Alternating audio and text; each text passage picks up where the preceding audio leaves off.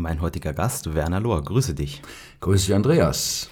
Du bist ja nicht nur Moderator und Redakteur, sondern auch Musiker. Ich sehe hier ähm, Tuba, Posaunen gibt es hier, ein Klavier steht neben uns. Was war zuerst, die Musik oder das Radio? Die Musik. Ähm, kann ich ganz konkret sogar beschreiben. Mit acht Jahren habe ich angefangen, Geige zu lernen. Und zwar auf diesem Instrument, was hier an der Wand hängt, ist eine Geige sogar aus Mittenwald. Und ja, die haben wir damals, als wir im Winterurlaub waren, dort gekauft. Und dann mussten wir natürlich erstmal, ja, eine Lehrerin oder einen Lehrer suchen. Das war zu damaliger Zeit gar nicht so einfach. Aber schlussendlich haben wir dann doch jemand gefunden. Und wie gesagt, das war mein erstes Instrument. Ja, und dann ging es so ein bisschen weiter. Irgendwann später dann Klavier. Die Posaune kam eigentlich erst im Studium dazu, erstaunlicherweise. Und die Tuba, ja, das fing an mit dem Susaphon, was hier steht. Das habe ich damals gebraucht, gekauft. Ein früheres Dienstinstrument der Air Force Band in Wiesbaden-Erbenheim. Mhm. ja, und so hat sich das halt entwickelt. Ja, das heißt, man sieht, ich bin also, was das Blech anbetrifft, immer so ein bisschen weiter nach unten gerutscht. Von der Größe her und vom, ja. vom Ton. Wie hat dich dann der Weg zum Rundfunk geführt? Das war so, dass ich, sagen wir mal, in den Semesterferien in den 70er Jahren, als ich studiert habe in Mainz, damals einen Ferienjob hatte, einen beständigen, kann man fast sagen, beim ZDF. Und zwar war ich dort quasi Tonassistent, Mikros aufgebaut und dergleichen äh, in den ganzen Studios, also bei den Sendungen, aktuelles Sportstudio, alles miterlebt und so weiter. So, und ähm, ja, ich habe damals dann schon Musikwissenschaft und Musikpädagogik studiert und es war klar, ich wollte irgendwas mit den Medien zu tun haben. Radio hat mich auch schon immer interessiert. Ich habe aber dann damals festgestellt, dass der Stellenwert, was Musiksendungen anbetrifft, im Fernsehen nicht so doll war. Und da habe ich gesagt, nee, dann musst du doch zum Radio gehen. Dann habe ich mich nach dem Examen 1977 zunächst beworben beim Südwestfunk in Baden-Baden und die hatten für mich keine Verwendung. Dann kam aber die nächste Bewerbung direkt hinten dran, hier beim Hessischen Rundfunk in Frankfurt. Und die haben quasi angebissen, wie man so schön sagt. Und dort habe ich angefangen als freier Musikprogrammgestalter. Also hatte erstmal gar nichts mit Moderation zu tun, sondern nur mit Musikprogramm. Das ging so bis circa 79, 1979, 80. Was musste man da an Qualifikationen mitbringen? Das war unter anderem zum Beispiel das Studium, das abgeschlossene. Von äh, Mainz damals, also wie gesagt Musikpädagogik und äh, auch Musikwissenschaft. Mhm, mhm, ich hatte damals mein erstes Examen gemacht, hätte in den Referendardienst gehen können für das Lehramt. Das habe ich aber nicht gemacht, weil mich der Funk gleich genommen hat. Genau. Und ähm, dann, wie gesagt, 79, 80, da hatte ich die erste Chance, mal ans Mikro zu kommen. Und zwar durch Jörg Eckrich, den übrigens der Kollege Jörg Bombach auch erwähnt hat in seinem Gespräch mit dir. Und ich habe bei Jörg Eckrich damals gearbeitet in dem Abendprogramm. Es war HR3 Top Time. Und irgendwann habe ich gesagt, ich würde ganz gerne mal eine Sendung moderieren. Ja, und dann hat er gemeint, ja, dann machen wir das doch. Und dann habe ich gesagt, willst du das nicht vorher erstmal aufzeichnen oder wollen wir nicht erstmal eine Probesendung aufzeichnen? Dann hat er gesagt, ach weißt du, wenn du es live nicht kannst, äh, dann nutzt auch die Probeaufzeichnung nichts. Also ich traue dir das zu, so ungefähr. Gleich ins kalte es, Wasser. Ja, ins kalte Wasser. Und es ging mir ähnlich wie dem Jörg der gesagt hat, er hat irgendwann seine erste Sendung gehört und sagt, es war grauenhaft. Und ich habe auch irgendwann mal meine erste gehört und gedacht, oh liebes bisschen. Also ich war total irgendwie, ja, wie soll ich sagen, unsicher und auch ähm, so ein bisschen gehemmt, kann man sagen. Man ist sehr vorsichtig, man will ja keinen Fehler machen, möglichst keine Versprecher und was weiß ich. Naja, und bei einer meiner ersten Sendungen ähm, habe ich dann nach einem Mitschnitt, nachdem ich den Mitschnitt mal abgehört hatte, gedacht, Junge, das können wir so nicht lassen. Ich hatte nämlich einen ganz schönen hessischen Akzent. Mhm. Und da habe ich gedacht, den muss ich loswerden.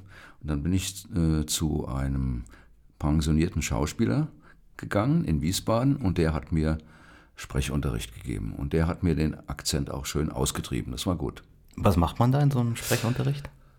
Äh, man lernt zum Beispiel Texte lesen. Äh, es gibt auch bestimmte Bücher. Ähm, er hat mir damals eins empfohlen. Da sind dann Mustertexte drin. Erstmal nur nach Vokalen geordnet, mit viel A, mit viel E, mit viel I und so weiter. Aber dann auch gemischte Texte. Und die lernt man nach und nach lesen, aber auch so, wie er das immer betont hat, dass es der Zuhörer, der den Text nicht kennt, versteht. Ja, das war das A und O. Und ähm, als ich dann soweit war, also wirklich auch mal so nicht nur phonetische Übungen zu machen, wie man das nennt, sondern einen richtigen Text zu lesen, habe ich dann irgendwann mal einen Text gelesen und dann sagt er, ja, war alles richtig, aber es war langweilig. Dann habe ich gesagt, gut, dann mache ich das jetzt nochmal. Neu gelesen, sagt er, ja, jetzt war es aber zu sehr Großväterchen am Kamin. also musste man irgendwas dazwischen finden. Mhm, mhm, aber es war eine sehr gute Schule, ich habe viel gelernt und äh, ja, durfte dann auch weiter moderieren, das war schön. Bin dann sogar irgendwann ins Tagesprogramm gerutscht, äh, in die Mittagsdiskotheke da waren natürlich so Größen wie Werner Reinke, Martin Hecht, ich glaube, der Thomas Koschwitz hat sie auch moderiert.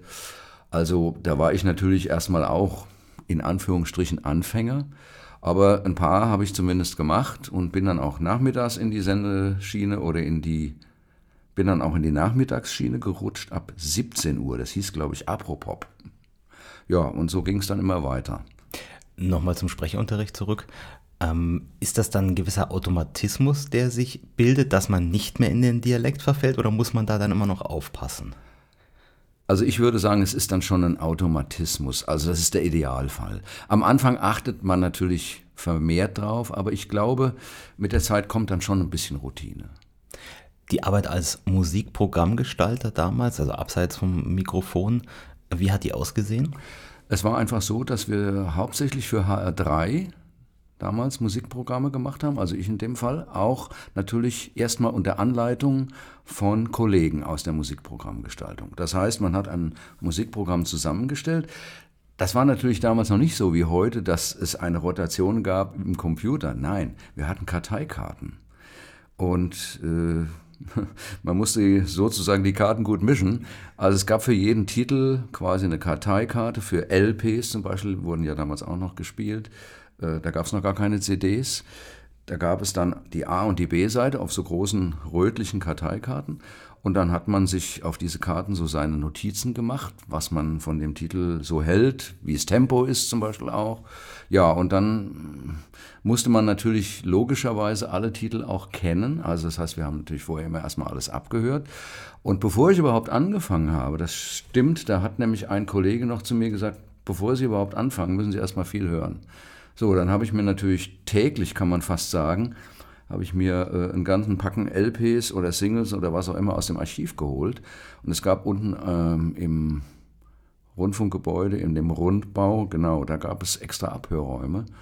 Und da konnte man nach Lust und Laune eben Platten auflegen, abhören. Ja, das habe ich teilweise wochenlang gemacht, um mir dann erstmal ein Repertoire aufzubauen. Und dann ist es so, dass man irgendwann sagt, okay, äh, jetzt kannst du auch mal ein Programm für eine Zwei-Stunden-Sendung machen. Und ja, da haben dann natürlich die Kollegen auch nochmal drüber geschaut.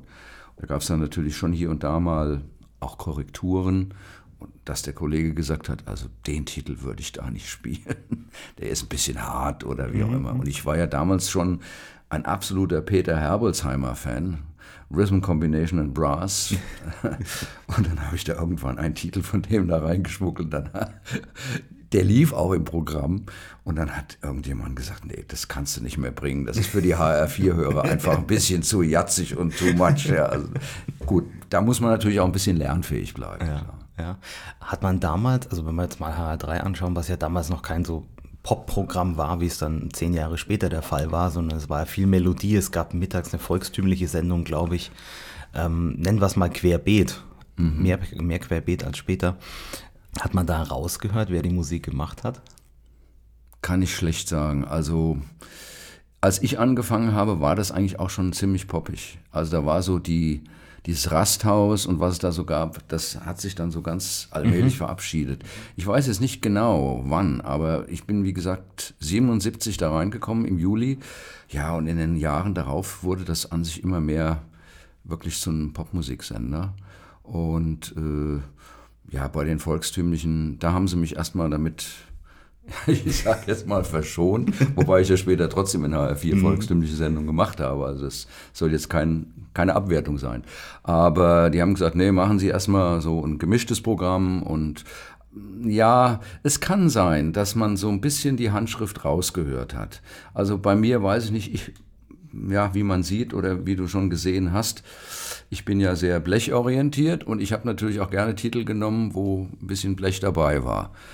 Gut, das hat man vielleicht rausgehört, so ein bisschen als Handschrift, aber sonst ist es schwierig. Und im ersten Programm hast du keine Sendungen gestaltet, weil du sagtest jetzt so Doch, HR3, ja? Auch. Weil das war ja damals auch noch viel gemischter als, als später. Das erste war viel gemischter. Das erste war auch viel magazinierter. Also da gab es passiert notiert und unterwegs in Hessen, das waren die Magazinsendungen und dafür musste natürlich auch Musik zugeliefert werden. Das habe ich teilweise auch gemacht. Im ersten habe ich aber damals Abendsendungen betreut als Programmgestalter und zwar Musik liegt in der Luft. Das war so die ruhigere Schiene. So, ich glaube, ab 21, 22 Uhr. Und da muss ich sagen, habe ich viel Spaß dran gehabt, ähm, weil ich habe da in dieser Sendung teilweise auch ruhigere Sachen unterbringen können, die schon so ein bisschen angejatzt waren.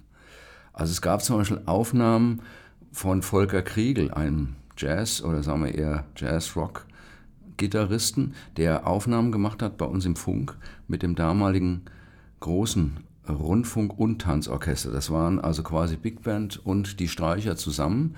Da ist sehr viel produziert worden und da waren ein paar richtig tolle Titel. Unter anderem auch hier Albert Mangelsdorf, einer der Erzjatzer hier aus Frankfurt, hat da auch Titel eingespielt. Und sowas konnte man aber spielen da. Die waren auch nicht zu heftig, sondern waren wirklich sehr geschmackvoll arrangiert. Und das hat eigentlich immer viel Spaß gemacht. Und ich glaube, du hast ja auch eine eigene Jazz-Sendung moderiert, oder? Richtig. Es gab dann irgendwann mal die Sendung Jazz für Leute. Die war dann interessanterweise im dritten mhm. abends. Und zwar sonntags, 22 Uhr. Ich glaube, 21 oder 22 Uhr.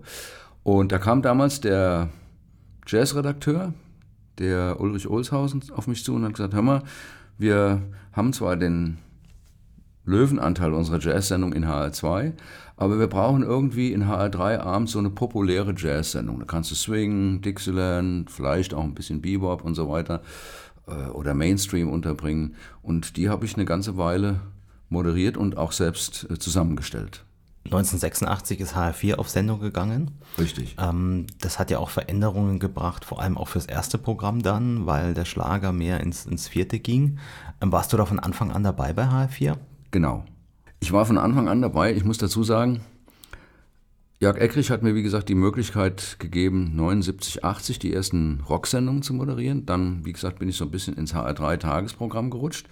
Dann haben die irgendwann aber gesagt, ach nee, der ist uns jetzt zu alt. Ich meine, naja, gut, kann man drüber denken, wie man will. Musste ich aber einfach mal hinnehmen. Und ähm, das hat dann dazu geführt, dass ich 85 meine Festanstellung gekündigt habe. Ich hatte nämlich bis dato an eine, weil ich mir gesagt habe, ich will irgendwie mehr raus und mir so ein bisschen nochmal den Wind um die Nase wehen lassen. Das hat dazu geführt, dass ich angefangen habe zu moderieren beim Saarländischen Rundfunk auf der Europawelle. Ich glaube schon auch ab 86 ungefähr. Dann ab 87 beim WDR, bei WDR 4. Das war natürlich ein reines Schlagerprogramm. Mhm. Und später dann teilweise auch beim Südwestfunk in Baden-Baden. Und hier, genau, äh, ab und zu in HR1. Aber dann kam 86 der damalige Programmchef von HR4, Bernd-Peter Arnold, auf mich zu und sagt, wollen Sie bei uns arbeiten und moderieren? Habe ich gesagt, natürlich, sofort. Und das heißt, ich war quasi mit von Anfang an dabei. Kannst du dich noch erinnern, wie man das Programm damals am Anfang aufgebaut und gestaltet hat? Wie hat man sich überlegt, soll das aussehen, wenn man was Neues macht? Es war damals, glaube ich, schon ziemlich schlagerorientiert. Hm, heute hat sich ja ein bisschen verändert. Aber das war eigentlich so die Priorität, dass wir deutsche Schlager gespielt haben, ein bisschen volkstümliches auch. äh, gab es ja damals auch schon die Sendung Gute Servus und Hallo. Dann hatten wir das Deutsche Schlagerlotto. Das ist, war, glaube ich, auch vorher in 1, ist dann in 4 gerutscht. Und es war im Prinzip, ja, war natürlich schon gemischt, aber sagen wir mal, der internationale Anteil, also gerade auch was Oldies oder sowas anbetrifft, der war doch ziemlich klein, also sagen wir mal so ein gewisser Prozentsatz. Äh, wie das jetzt damals genau geklungen hat, ehrlich gesagt, weiß ich auch nicht mehr. Aber gut, irgendwie fängt es ja halt mal an. Ne? Ich glaube, eine deiner Sendungen war die Shellac-Diskothek, oder? Die kam erst viel später, mhm. ganz genau. Das war so, da waren wir schon mit HR4 in Kassel. Äh, HR4 ist ja 2004 nach Kassel gegangen mit dem ganzen Programm und mit den Mitarbeitern.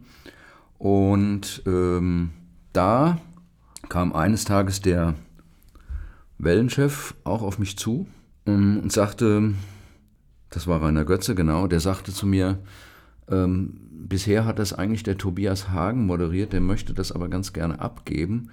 Und er sagt, ich kann mir eigentlich keinen anderen oder keinen besseren vorstellen dafür als Sie. Hätten Sie Lust, das zu machen? Habe ich gesagt, sehr gerne. Wir haben diese Sendung dann vor allem vorproduziert, nämlich hier in Frankfurt, weil unser damaliger Shellac-Papst, der Alexander Lulakis, eine riesen Shellac-Sammlung hatte.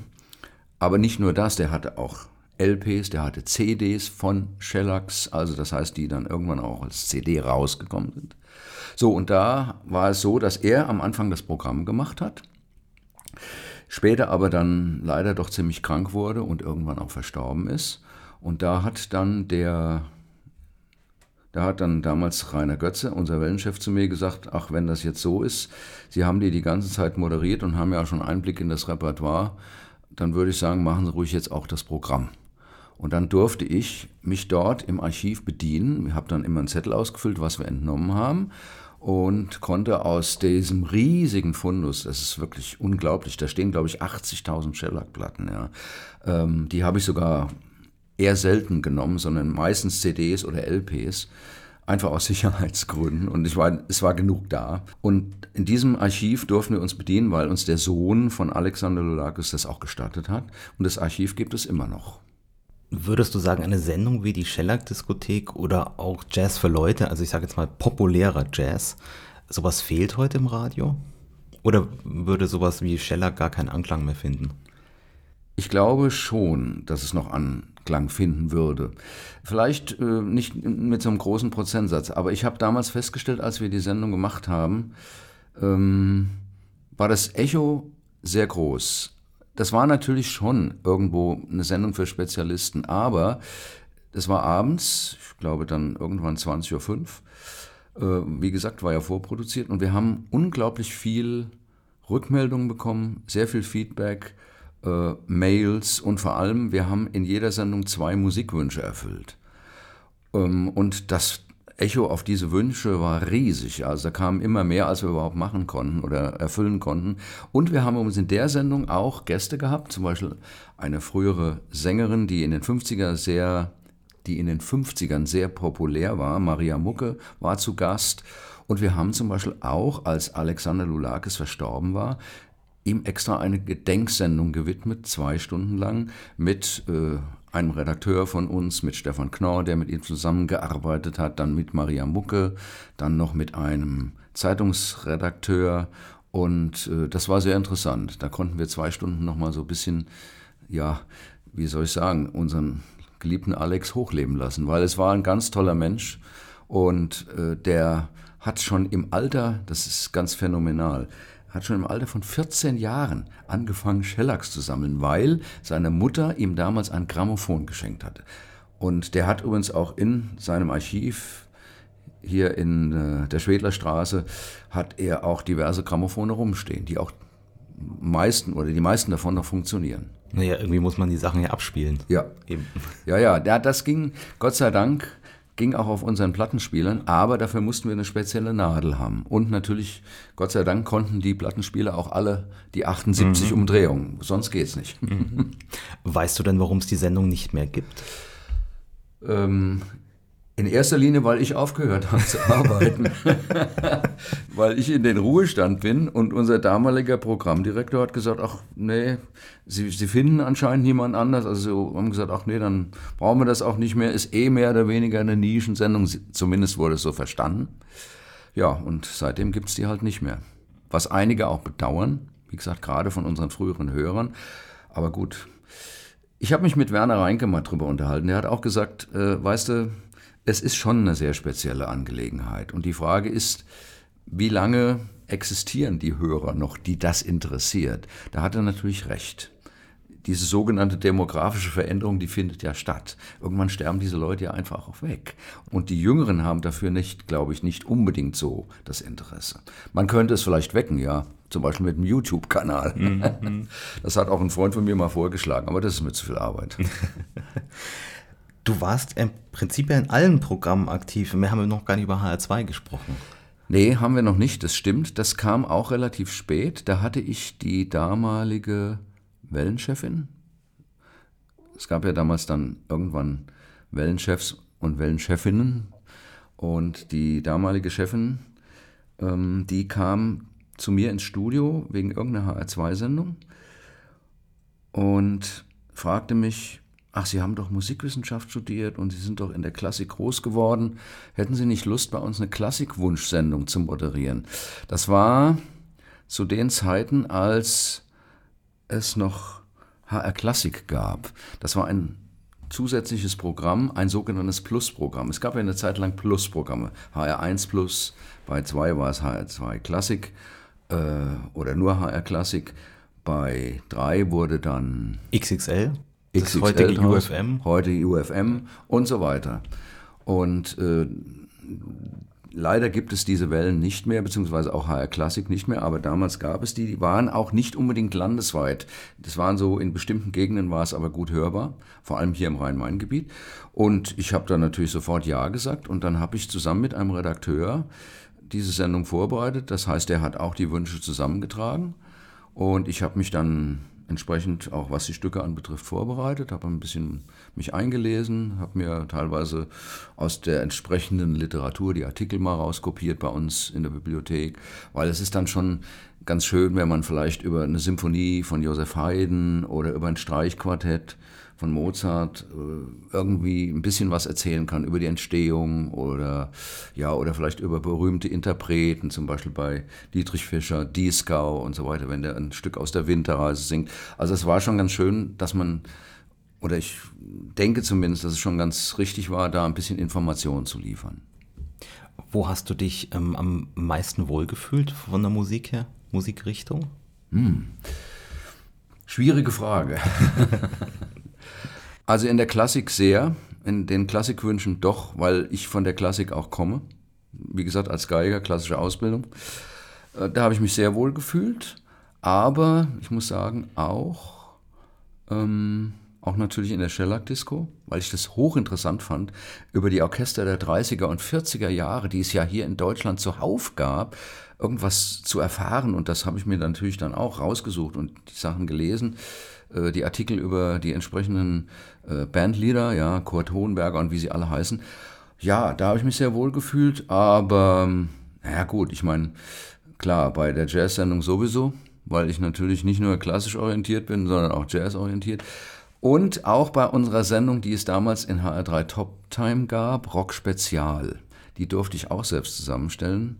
Und das war auch eine Sache, da habe ich halt so auch so ein bisschen meine Vorlieben ausleben können. Bloodsweat and Tears, Chicago, mhm, aber auch mhm. andere Bands, also Yes oder wie sie alle heißen. Und steht auch noch jede Menge da drüben im Regal. Also da habe ich mich auch sehr wohl gefühlt. Ja, Chicago ist ja so Crossover, sagen wir es mal so. Ja, ja. Bloodsweat and Tears eigentlich auch. Ja, das, ja. Ist, das sind sehr viele Jazz-Elemente bei denen mit drin. Und äh, ja, das hat mich von Anfang an fasziniert. Also ich weiß noch, ich habe die erste Blood, Sweat and Tears Aufnahme gehört damals im A of N. Das war Spinning Wheel. Und wie der Trompeter Lou Sol auf dieses Solo anfing, denke ich, hallo, das ist ja der helle Wahnsinn. Muss ich haben. War auch einer der ersten Platten, die ich gekauft habe. 80er Jahre, mhm. ähm, du sitzt im Studio und moderierst. War das dann damals schon am Diskplatz? Das heißt, du hast die Technik und die Plattenspieler selbst bedient? Ja, das heißt, genau. Also in HR3 bei der Abendsendung auf jeden Fall. Gibt es sogar noch Bilder von. Hat der Kollege neulich gerade irgendwie, der Ulrich Bessler hat die ganz begeistert gesehen, hat gesagt, ah, muss ich unbedingt eins kennen und so weiter. Ja. Das sind Bilder von mir, von Martin Hecht, das war schon am Diskplatz. Das heißt, wir hatten schon zwei Plattenspieler, zwei Bandmaschinen, zwei Mikros, also ein auch für ein Mikro für den Gast. Und wir konnten auch Telefon reinschalten in die Sendung. Und da waren wir schon selbst äh, tätig und sozusagen zugange. Ich habe sogar noch den alten, sogenannten alten Diskplatz kennengelernt. Der war bei uns im Rundbau im ersten oder im zweiten Stock. Ähm, das war, glaube ich, da waren, glaube ich, keine sogenannten M15, sondern noch etwas ältere Maschinen drin. Aber das hat alles funktioniert. Ja. Der war auch ein bisschen kleiner und da habe ich äh, quasi gelernt, das selber zu fahren und natürlich klar auch Platte entsprechend einzustellen. Und ich weiß noch, bei einer Sendung ist Folgendes passiert. Das Telefon ging natürlich mit Lichtzeichen und ich bin da dran. Es war irgendeine Höreranfrage und ich will die nächste Platte auflegen und einstellen. Und dazu musst du ja die Nadel hochnehmen. Und ich nehme die Nadel hoch von der Platte, die gerade auf Sendung war. es war erstmal Ruhe. Ich habe es aber gar nicht gleich gemerkt, bis plötzlich der Kollege aus der Technik rüber rief, Werner, was ist denn los? Ich höre nichts mehr. Zack, sofort Nadel wieder runter. Gut, es ging weiter. Äh, ich habe da, glaube ich, auch gar nichts groß dazu erzählt oder habe dann einfach weitergemacht. Aber im ersten Moment erstmal Adrenalin, mhm. erstmal Adrenalin pur. Ne? Was ist jetzt los? Nichts auf dem Sender, ja. Es ist bestimmt auch hin und wieder mal passiert, dass man eine Platte mit der falschen Geschwindigkeit abgespielt hat, oder? Oh ja. Das ist öfter passiert. Singles mit 33, aber auch LPs mit 45 und das ist sehr lustig übrigens, ne? Aber man merkt es dann und das Beste ist dann, dass man sagt, oh, Sie haben es wahrscheinlich gemerkt, ne? Mikro auf, Leuten kurz erzählt, was man macht oder gemacht hat und wir nehmen jetzt mal die richtige Geschwindigkeit und dann geht's weiter. Das hat der Kollege Thomas Koschwitz auch immer ganz richtig erkannt. Er hat gesagt, wenn irgendwas schief geht, erklär's den Leuten ruhig. Ist kein Problem. Im Gegenteil, die finden es sogar gut. Ist so. Kannst du dich erinnern, wo du das erste Mal eine CD in der Hand hattest? Ja, das war, ja, es muss natürlich schon eher in den Ende der 80er gewesen sein. Ich weiß nicht genau, wann die CD rauskam. 82. 82. Sowas. Nee, da hatte ich noch keine selbst in den Fingern, aber ähm, als ich dann beim saarländischen Rundfunk angefangen habe, das war ja dann ein bisschen später, ja, das heißt, warte mal, ja, so 87 rum, da haben wir schon mit CDs gearbeitet. Konntet ihr euch das damals vorstellen? Dieses kleine Ding und dann soll das digital nee. sein und so? Also nee, überhaupt nicht. Äh, ich weiß noch, ein Freund von mir, mit dem ich damals in einem Haus wohnte, also im selben Haus, gar nicht weit weg vom Funkhaus, der war äh, im Symphonieorchester. Äh, wir sind heute noch sehr gut befreundet und der hatte als einer der ersten einen CD-Spieler. Und der legte damals auf den einsamen Hirten von James Last mit dem George oder George Zamfir an der Panflöte.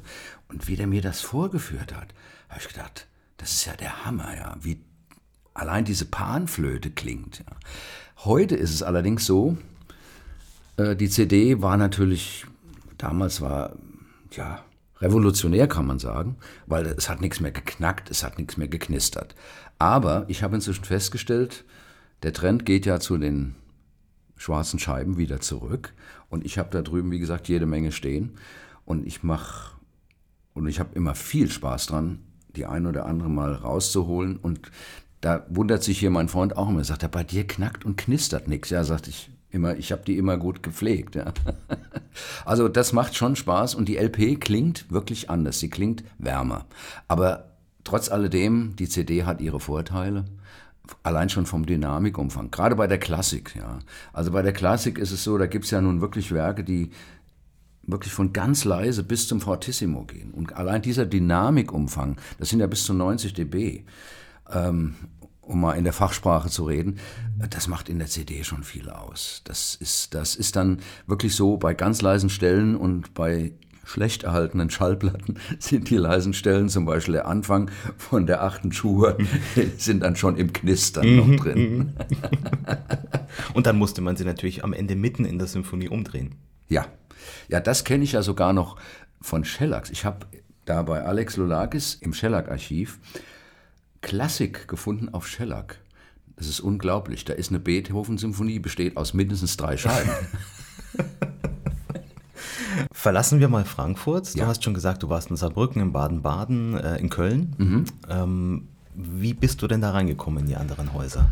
Also in Saarbrücken war es so, dass damals ein Promoter einer Schallplattenfirma gesagt hat, ähm, ich gebe dir mal eine Telefonnummer oder wie auch immer oder einen Kontakt, wende dich doch mal an den SR, der Chef da ist der und der, ich glaube es war damals AC Weiland und dann habe ich den angerufen oder auch angeschrieben und habe Interesse bekundet, dass ich gerne moderieren würde. Und dann war es halt so, dass die gesagt haben, ja, haben sie dann mal irgendwie einen Mitschnitt oder was? Ja, da hat man eine Kassette hingeschickt. Ich bin aber dann auch mal hingefahren.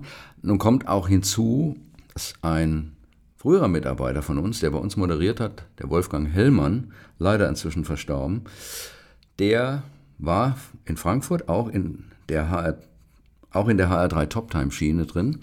Und der ist aber dann schon relativ früh zum SR gegangen, als, auch als Programmgestalter, aber hat auch moderiert. Und den habe ich natürlich angerufen und gesagt, Wolfgang, ich wollte mal vorbeikommen, wie siehst du denn die Chancen? Ah, sagt er, eigentlich ganz gut, wir brauchen immer wieder mal Leute und äh, komm mal vorbei. Naja, gesagt, getan und dann hat der Chef gemeint, ja, machen Sie doch mal eine Probesendung so ungefähr. Und das habe ich dann auch getan.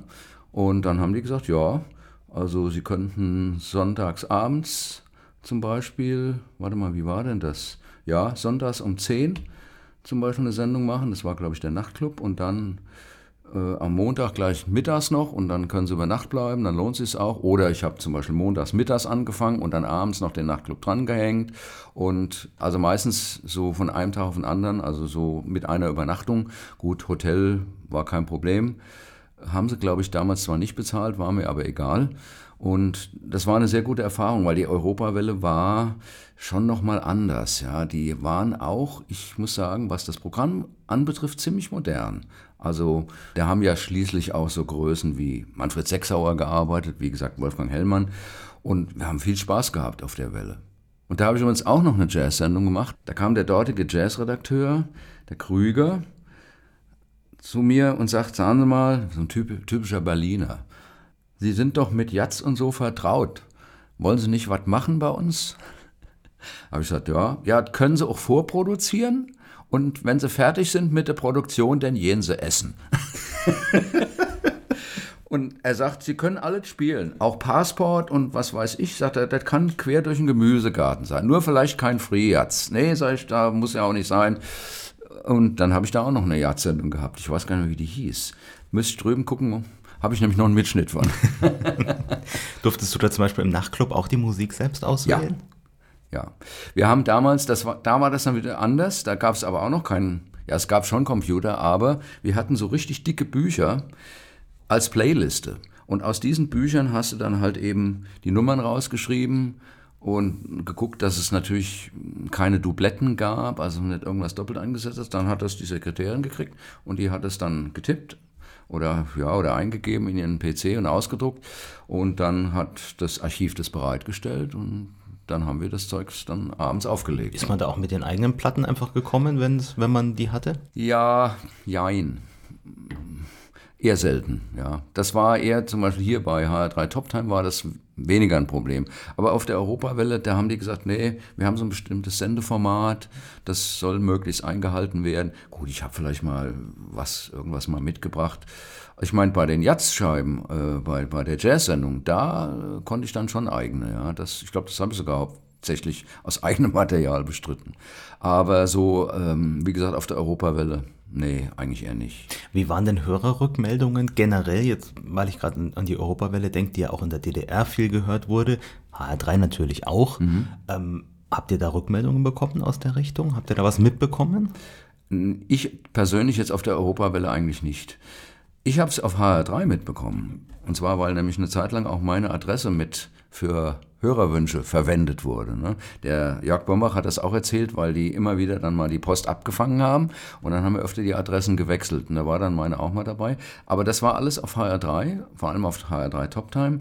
Ähm, nee, bei der Europawelle war das eigentlich nicht der Fall. Was wir bei der Europawelle hatten, das fand ich sehr interessant, die haben ja nun die stärkste Mittelwelle gehabt, deswegen hieß sie auch so.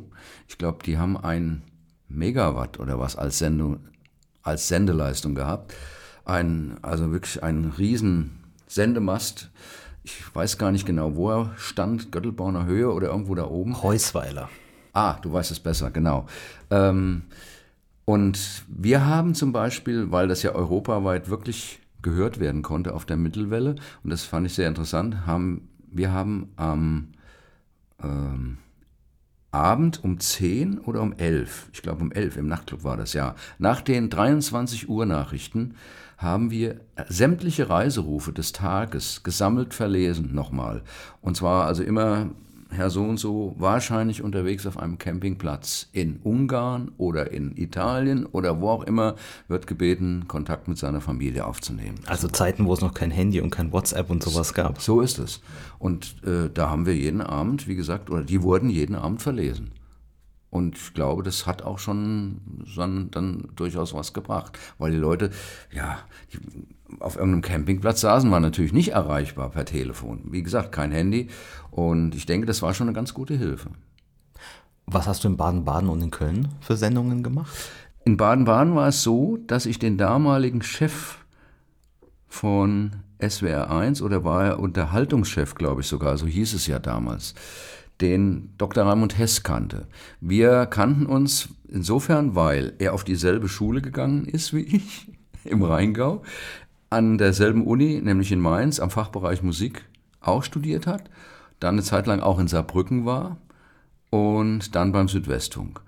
Und der hat mich irgendwie kontaktiert und hat gesagt, ja, Sie wollten ja schon mal zu uns, aber das hat ja irgendwie dann damals nicht geklappt aber hätten Sie nicht Lust, bei uns zu moderieren? Und dann habe ich gesagt, doch, auf jeden Fall. Und dann bin ich da hingefahren und da kam dann, wie gesagt, eine Kollegin ins Spiel, die damals aus der DDR rübergekommen war schon oder schon länger hier war. Und die hat für mich das Programm gemacht. Leichte Brise aus Südwest. Und ich weiß noch, es war nachmittags, 17 Uhr, glaube ich, bis 19 und da habe ich dann auch manchmal ein oder zwei Tage hintereinander verbracht, dann auch im Hotel übernachtet, abends noch mit Kollegen mal weggegangen. Nun ist es so, Baden-Baden, da steppt nicht unbedingt abends der Bär. Ne? Ich meine, es sei denn, man geht in die Spielbank, aber das war mir zu kostspielig. und äh, in Baden-Baden war es so, da hatten wir auch ab und zu Gäste. Da habe ich zum Beispiel Audrey Landers interviewt, die bei Dallas ja mitgewirkt hat und das war meine erste Begegnung mit den Wildecker Herzbuben in dieser Sendung. Weil die leichte Brise war auch so ein bisschen gemischt. Die war ganz früher mal volkstümlich, aber ist dann auch mehr so in Richtung Schlager gegangen. Das war, wie gesagt, in Baden-Baden. Köln wiederum war noch früher. Köln fing ganz verrückt an. Oder, naja, was heißt ganz verrückt? Wir hatten damals auch Kontakt zu einer Promoterin von der Ariola, ähm, die kam zu mir und hat gesagt, hör mal, ähm, du moderierst doch hier in HR4 und wie werden das mit WDR4? Die suchen eventuell jemand. Und sie sagt, ruf doch mal den Dietmar Kindler an. Das ist der damalige Redakteur gewesen. Und zwar von dem sogenannten, also jedenfalls von der Vormittagssendung. Und dann habe ich den angerufen, beziehungsweise war die Sekretärin dran und gesagt, ja, ich bin der und der und äh, ich habe gehört, wer vielleicht Bedarf und so. Ja, hm, war erstmal so ein bisschen unverbindlich. Ähm, ja, Sie können uns ja mal eine, einen Mitschnitt schicken. Gut, habe ich also gemacht. Es war dann auch einer von HR4. Habe dem also eine Kassette geschickt. Kam wochenlang keine Antwort, nix. Ja, da habe ich so nach sechs Wochen mal angerufen. Oder nach vier. Ja, äh, Kassette haben wir bekommen, aber der Herr Kindler hat noch keine Zeit gehabt, reinzuhören. Gut, dann habe ich noch mal ein bisschen gewartet. Und dann habe ich gesagt, ja, wie sieht's denn aus? Ja, ich stelle Sie mal durch zum Herrn Kindler. Das ging dann, Gott sei Dank.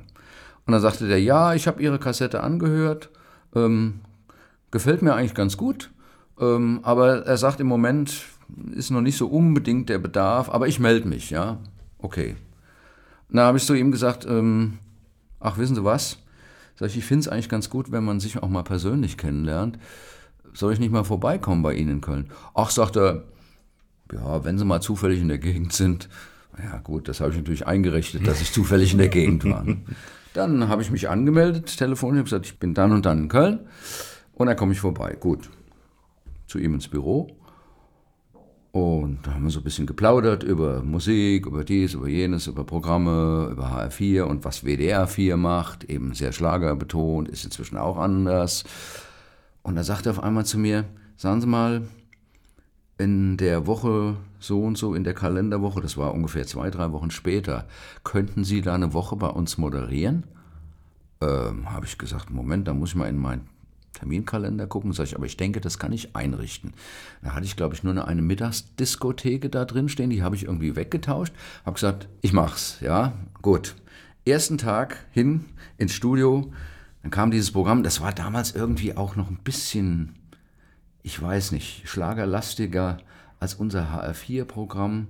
Also im ersten Moment dachte ich, oh Gott, du kommst eigentlich von der Popmusik.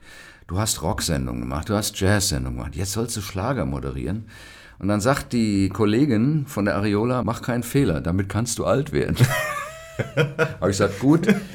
Und dann habe ich die erste Sendung gemacht, komme mittags in die Redaktion und da sagt der Dietmar Kindler zu mir, wunderbar, sagt er, genau so habe ich mir das vorgestellt. Wann haben Sie weitere Termine frei? So, und daraus sind, glaube ich, zwölf Jahre geworden.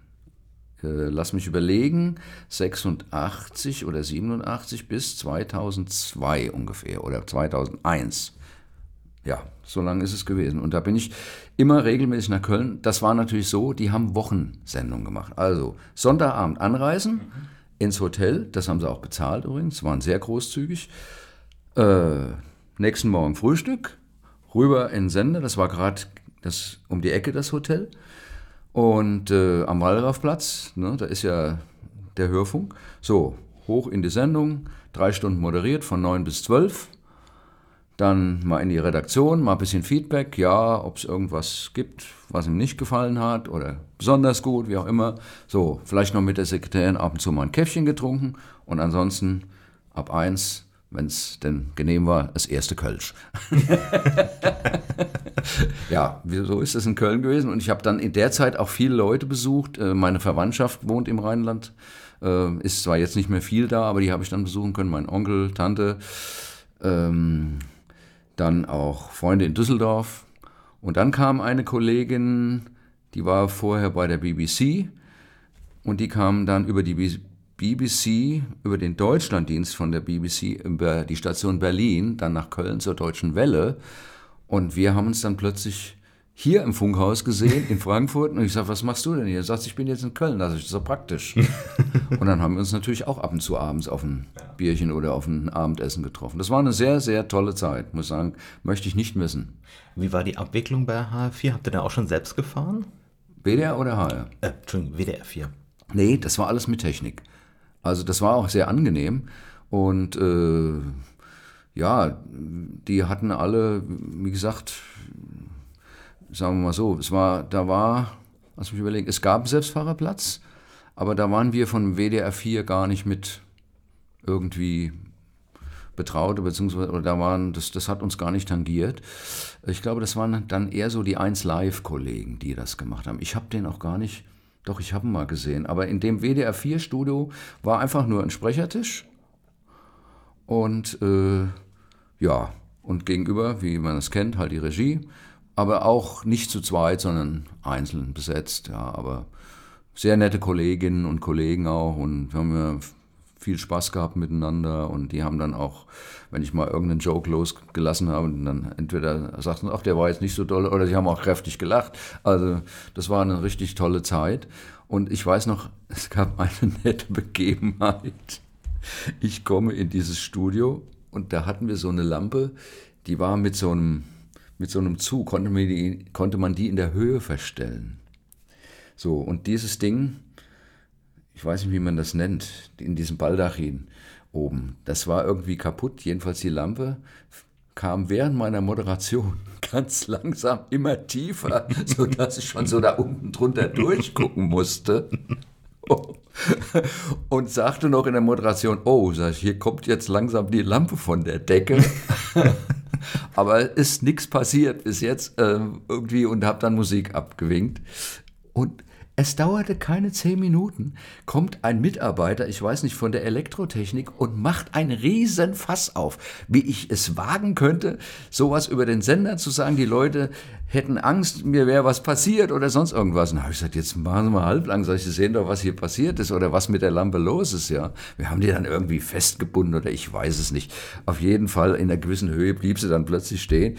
Und dann habe ich das meiner Kollegin erzählt in der Redaktion, die ist wie eine Furie angekommen und hat den erstmal zurechtgestaucht. Hat gesagt, so kannst du mit meinem Moderator nicht reden. Das geht auf gar keinen Fall. Also es war eine sehr lustige, eigentlich sehr lustige Begebenheit. Ja, Lampe kommt runter. Ähm, als HR4 nach Kassel umgezogen ist, ich meine, du warst da ja schon Hotel erfahren und so weiter, ja. Köln und Baden-Baden und so weiter. Ähm, aber war das für dich ein Problem, dass das nach Kassel geht? Ich würde sagen, ja. Ich habe auch muss ich ganz ehrlich gestehen, diesen Schritt bis heute nicht richtig verstanden. Aber wir mussten, wie man so schön sagt, ja, uns nach der Decke strecken oder das eben in Kauf nehmen. Und es sind ja einige Kollegen dann auch dorthin gezogen. Das kam für mich aber nie in Betracht. Ich bin dann immer gependelt mit dem ICE und äh, habe mir dann eine Bahncard besorgt, eine Bahncard 100, wie die meisten Kollegen. Und wenn das, sagen wir mal, so war, dass ich am nächsten Morgen gleich um neun hm, da sein musste, dann oder hatte am Abend noch Sendung und am nächsten Morgen wieder, dann habe ich übernachtet. Nun hatten wir die angenehme Einrichtung dort oben, dass es da ein Apartment gab. Das konnten wir auch umsonst buchen, aber manchmal war es halt auch belegt. Es gab zwei. Das eine war aber mehr fürs Fernsehen, das andere war für uns, für den Hörfunk. So, wenn das aber nun belegt war, dann sind wir halt ins Hotel. Ne? Und äh, aber auch nicht weit weg, unten am Wilhelmshöher Bahnhof, da gab es ein EC-Hotel, das war eigentlich recht preisgünstig und auch in Ordnung. Und äh, ja, da war ich natürlich Hotel erfahren, aber ich muss ganz ehrlich sagen, ich bin zehn Jahre hin und her gefahren. Und als ich nach zehn Jahren aufgehört habe, habe ich gesagt, Jetzt vermisse ich das nicht mehr. Ganz. Weil du stehst dann abends um 10 oder um 9 nach der Sendung auf dem zugigen Wilhelmshöher Bahnhof, willst heim und es ist Winter und es ist Schneetreiben und der Zug kommt nicht. Und das sind so Sachen, ja, da kann man eigentlich drauf verzichten. Aber gut, ähm, trotz alledem war die Kasseler Zeit auch toll, weil wir haben tolle Kollegen gehabt dort oben und Kolleginnen und es war eine sehr gute Zusammenarbeit. Und die haben sich auch immer gefreut, wenn ich gekommen bin, weil ich meistens in die Redaktion kam und als erstes Mal irgendeinen Joke, einen Spruch oder irgendeinen Witz losgelassen habe. habe. Und ähm, als ich dann aufgehört habe, haben die alle gesagt, ja, was soll man jetzt machen? Ist ja keiner mehr da, der uns mal einen Witz erzählt. Die haben halt immer, das fanden die immer nett und haben immer gern drüber gelacht, ja.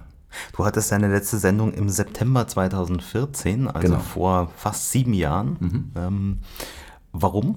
Weil einfach Rentenalter und. Ja, war einfach so. Ich äh, habe gesagt, ich mache bis 65 plus. Also wir haben ja meistens, je nach Jahrgang, müssen wir da immer noch so ein bisschen was drauflegen. Das waren bei mir drei Monate. Und deswegen, also da ich im Juni geboren bin, äh, wie gesagt, ist dann der September, ist es dann der September geworden.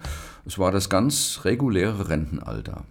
Mein Chef hat damals gesagt, wollen Sie nicht früher aufhören? Da habe ich gesagt, äh, tut mir leid, es geht nicht. Ich möchte oder ich muss eigentlich bis zum Ende arbeiten, einfach weil ich meine volle Rente auch haben möchte. Ja, gut, das hat er dann auch Gott sei Dank akzeptiert. Äh, ich weiß nicht, warum er das gefragt hat. Vielleicht wollte er früher einen Wechsel haben, wie auch immer. Aber das war okay. Und äh, wie gesagt, wir haben dann auch bei der letzten Sendung viel Spaß gehabt. Da durfte ich machen, was ich will, auch erzählen, was ich will. Und ich durfte auch die Musik aussuchen. Es hat, beziehungsweise es hat dann mein äh, Kollege von der Musikredaktion hat das alles bereitgestellt, beziehungsweise in äh, das, äh, wie heißt es denn jetzt? Also in, ins Computersystem quasi. Ne? Wir haben ja dann alles aus dem äh, On-Air sozusagen gefahren und äh, ja, und dann haben wir das zusammengestellt und äh, ich war dann, dann kam plötzlich ein Kollege mitten in der Sendung rein mit dem Glas Sekt und dann sagte er, mach mal den Vorhang auf zum Nachbarstudio. Und im Nachbarstudio standen alle Kollegen und dann hatten die da auch ein Mikro aufgebaut und dann haben die das eingespielt und haben gesungen, he's a jolly good fellow. Da hatte ich aber wirklich fast Tränen in den Augen. Ja. Also das war schon, ja, schon sehr bewegend, sagen wir mal, ja. Aber wie gesagt, die zehn Jahre, ja, halt viel hin und her gefahren. Und ja, ab und zu mal in Kassel in die Stadt, aber ich muss gestehen, sagen wir, wenn man aus Frankfurt kommt oder sagen wir hier die Frankfurter Innenstadt kennt, gut, ich möchte jetzt die Kasseler und die, die Stadt nicht abwerten, aber es ist halt nochmal was anderes. Ne? Was hörst du, wenn du heute Radio hörst? Was, was ich höre, wenn ich heute Radio höre? Hauptsächlich HR2. Oder sagen wir mal so, punktuell 1, HR1, vor allem im Auto, ab und zu HR4 ähm, um mal zu hören, was die Kollegen so machen. Und dann sehr gerne HR2, je nachdem, was da gerade an Musikprogramm ist. Manchmal auch abends. Ja gut, wenn es jetzt wieder jetzt losgeht mit Konzerten aus der alten Oper, wo ich teilweise auch selber hingehe, aber manchmal auch hier reinhöre ähm, über HR2, wenn es übertragen wird. Also das tue ich sehr gerne. Interessant ist, dass ich hier zu Hause Radio eigentlich sehr selten höre. Eigentlich wenn, am meisten in der Küche wenn ich mal was am Kochen bin. Hier im Wohnzimmer höre ich fast nur CDs und Platten. Ähm, ja, so, weil das halt so mein eigener Geschmack ist, ja. Also das, das Radio selbst hat dann für mich fast, naja gut, morgens der Radiowecker, der geht an, klar. Aber sonst hat das Radio für mich eigentlich inzwischen die meiste Bedeutung im Auto, wenn ich im Auto unterwegs bin. Vermisst du etwas? Würdest du gern Sendungen haben, die du gerne hören würdest? Mm, nee, eigentlich nicht. Ich würde gerne wieder eine Sendung machen. ähm, also ich würde zum Beispiel gerne wieder so eine Shellac machen oder auch eine Jazz-Sendung. Aber nee, ich vermisse eigentlich im Programm, kann man nicht sagen, dass ich da was vermisse. Was ich, gut, was mir auffällt ist, aber das ist auch so eine Geschichte, da muss man einfach auch, ich sag jetzt mal, mit leben. Mir fällt zum Beispiel in HR1, fällt mir auf, dass die Rotation die sogenannte, von den Titeln, die ja, wie gesagt, auch alle in so ein, die, die haben ein spezielles Programm dafür. Ähm, und dann guckt zwar noch mal ein Redakteur drüber, aber eigentlich macht das Programm der Computer und der Redakteur korrigiert es dann noch mal so ein bisschen. So, jetzt haben die einen Pool, ich weiß nicht, wie es momentan ist, aber es war mal die Rede von dreieinhalbtausend Titeln. Das ist nicht viel. Vielleicht haben sie es inzwischen aufgestockt. Mir fällt nur auf, dass immer wieder dieselben Titel laufen. Zum Beispiel ähm, von Eric Clapton, I Shot the Sheriff oder Layla oder ja, irgendwas. Aber es gibt zig andere, die man spielen könnte. Und ich habe mich da auch mal mit einem inzwischen auch pensionierten Musikredakteur, Kollegen unterhalten, mit dem Werner Röder. Der hat mal gesagt, ja, ihm fällt das auch auf, aber der ist inzwischen auch nicht mehr im Dienst. Also da würde ich mir einfach mal ein bisschen mehr Abwechslung wünschen. Oder ja, Freund von mir sagt, in dieser Woche ist schon dreimal Don't Pay the Ferryman gelaufen von Christa Burke. Ich sage ja, dann schreibt mal an den Sender, dann sollen sie mal ein bisschen was tun. Aber gut, ich meine, das sind Sachen, ja, die fallen mir auf. Aber andererseits sage ich mir auch, dafür bin ich nicht mehr zuständig, das müssen die Kollegen verantworten. Aber gut, man darf es zumindest erwähnen, dass es einem auffällt, denke ich. Ne? Werner Lohr, vielen Dank für das Gespräch. Sehr gerne.